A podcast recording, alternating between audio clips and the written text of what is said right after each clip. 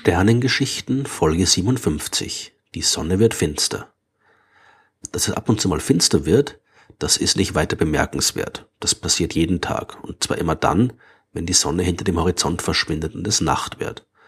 Aber ab und zu wird es auch am Tag finster. Und das ist dann ein ganz besonderes Ereignis. Dann findet eine Sonnenfinsternis statt. Und sowas hat die Menschen schon von Anfang an interessiert. Es ist nicht verwunderlich, dass Sonnenfinsternisse die Aufmerksamkeit der Menschen erregt haben.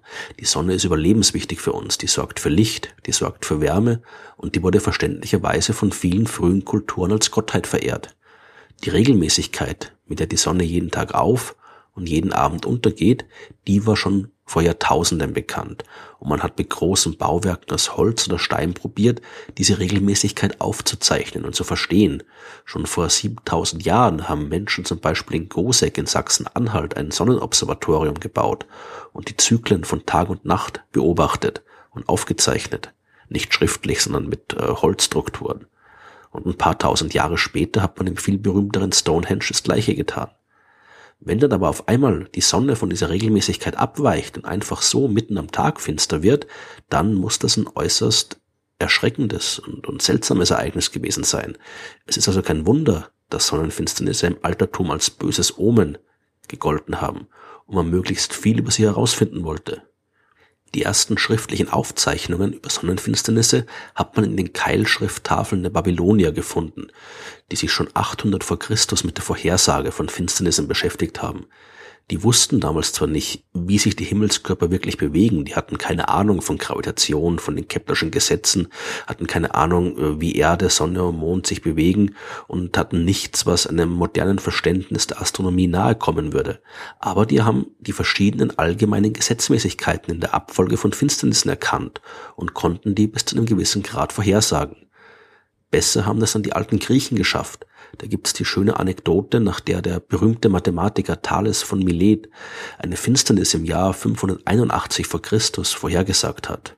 Damals hat Krieg geherrscht zwischen den Völkern der Lyder und der Meder und als diese Finsternis dann wirklich stattgefunden hat, waren die beiden Kriegsparteien so erschreckt, dass die sofort die Kampfhandlungen eingestellt haben und Frieden geschlossen haben im Laufe der Zeit hat man dann auch wirklich schon ein bisschen besser verstanden, was bei so einer Finsternis passiert.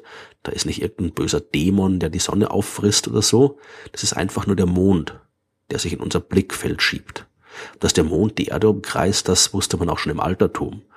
Und um zu erkennen, dass sich der Mond dabei eben manchmal vor die Sonne schiebt, muss man auch nicht wissen, ob sich die Erde um die Sonne bewegt oder umgekehrt. Das geht ja sowieso darum, wie der Himmel von der Erde aus erscheint. Und da kann man durchaus so tun, als würde sich die Sonne um uns herum bewegen.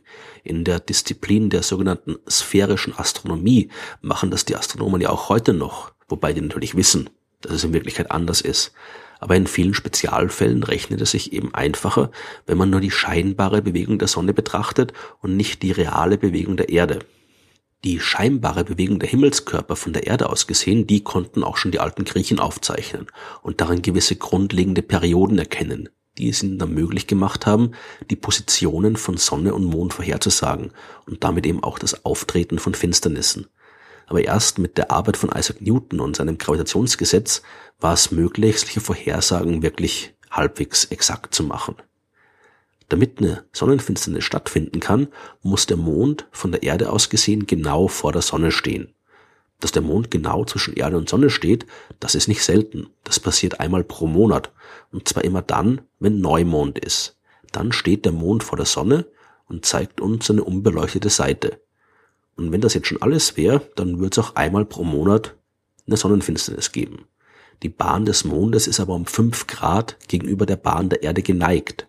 Normalerweise stehen Erde, Mond und Sonne also nicht in einer geraden Linie hintereinander und es gibt keine Finsternis die findet nur dann statt, wenn gerade Neumond ist und der Mond genau im Schnittpunkt der Ebene von Erd- und Mondbahn steht. Diese beiden Punkte, an denen die Mondbahn die Ebene der Erdbahn durchstößt, die nennt man die Mondknoten. Und nur dort kann der Mond eine gerade Linie mit Erde und Sonne bilden. Ein Neumond im Mondknoten, der kommt nicht mehr ganz so oft vor. Und deswegen sind die Finsternisse auch so selten. Im Durchschnitt muss man an einem bestimmten Ort der Erde 375 Jahre warten, bevor man eine Sonnenfinsternis sehen kann. Allerdings nur, wenn man auf eine totale Sonnenfinsternis wartet, denn es gibt verschiedene Arten von Finsternissen. Wenn der Mond die Sonne komplett überdeckt, dann spricht man eben von der totalen Finsternis. Dann wird die Sonne ganz abgedunkelt und es wird wirklich finster, allerdings nur in einem kleinen Bereich auf der Erde. Den Schatten, den der Mond auf die Erde wirft, der deckt nur ein kleines Gebiet ab, das im besten Fall 273 Kilometer durchmisst. Und nur dort kann man die totale Finsternis sehen. Und das auch nur für wenige Minuten, denn der Mond bewegt sich ja und damit auch sein Schatten.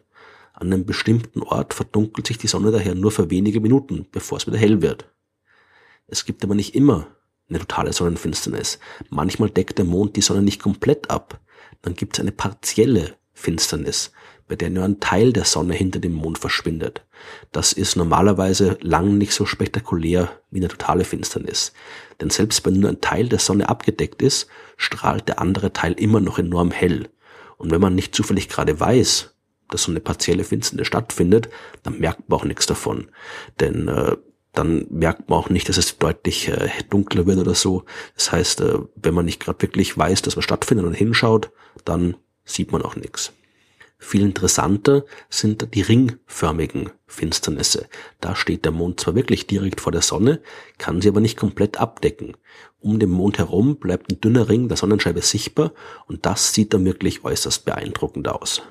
Es klingt jetzt vielleicht ein bisschen seltsam, wenn ich sage, dass der Mond manchmal in der Lage ist, die Sonne komplett zu bedecken und manchmal nicht. Immerhin hat er ja immer die gleiche Größe. Aber der hat eben nicht immer den gleichen Abstand zur Erde. Die Bahn des Mondes ist kein perfekter Kreis, sondern leicht elliptisch. Manchmal ist er der Erde also näher als sonst und erscheint größer. Dann kann er die Sonne ganz überdecken. Manchmal ist er ein bisschen weiter weg und erscheint kleiner und bringt dann eben nur eine ringförmige Finsternis zustande. Aber es ist ja eigentlich schon beeindruckend genug, dass der Mond überhaupt in der Lage ist, die Sonne zu bedecken. Immerhin hat der Mond nur einen Durchmesser von knapp 3500 Kilometern während die Sonne 1,4 Millionen Kilometer durchmisst. Aber der Mond ist eben auch nur 400.000 Kilometer von der Erde weg und die Sonne ganze 150 Millionen Kilometer. Und zufälligerweise führt das dazu, dass der Mond und die Sonne am Himmel genau gleich groß erscheinen, obwohl die in Wahrheit unterschiedlich groß sind. Und das ist wirklich Zufall. Früher, als der Mond entstanden war, war er der Erde viel näher.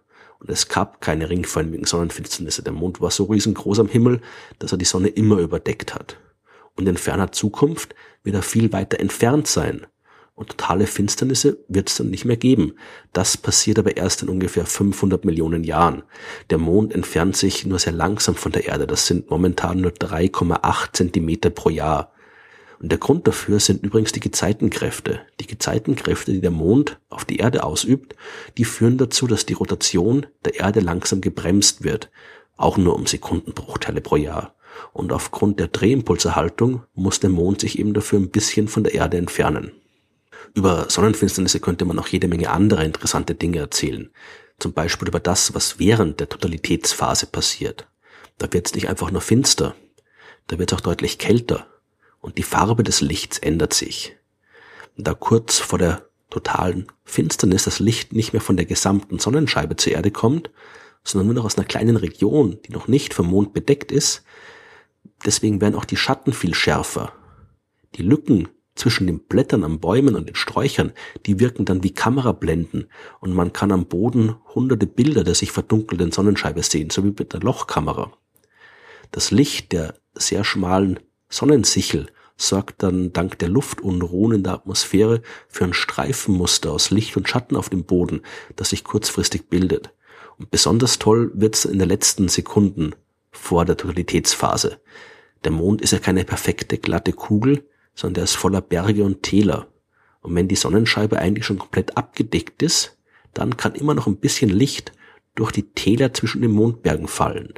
Man sieht dann den sogenannten Diamantring-Effekt. Man sieht also einen leuchtenden Punkt, der von den letzten Sonnenstrahlen gebildet wird und der wie ein Diamant am Ring der langsam sichtbar werdenden Corona sitzt. Das ist die äußerste Schicht der Sonnenatmosphäre, die man normalerweise nicht zu Gesicht bekommt. Die ist so dünn, dass sie vom hellen Licht der restlichen Sonne komplett überstrahlt wird. Und nur wenn die Sonne während einer Finsternis komplett bedeckt ist, dann leuchtet die plötzlich auf und wabert richtig schön majestätisch vor sich hin. Es lohnt sich also, so eine Finsternis zu beobachten. Aber dazu ist es eben oft nötig, ein bisschen zu verreisen. In Deutschland, Österreich und der Schweiz, da wird man erst am 3. September 2081 wieder eine totale Finsternis sehen können.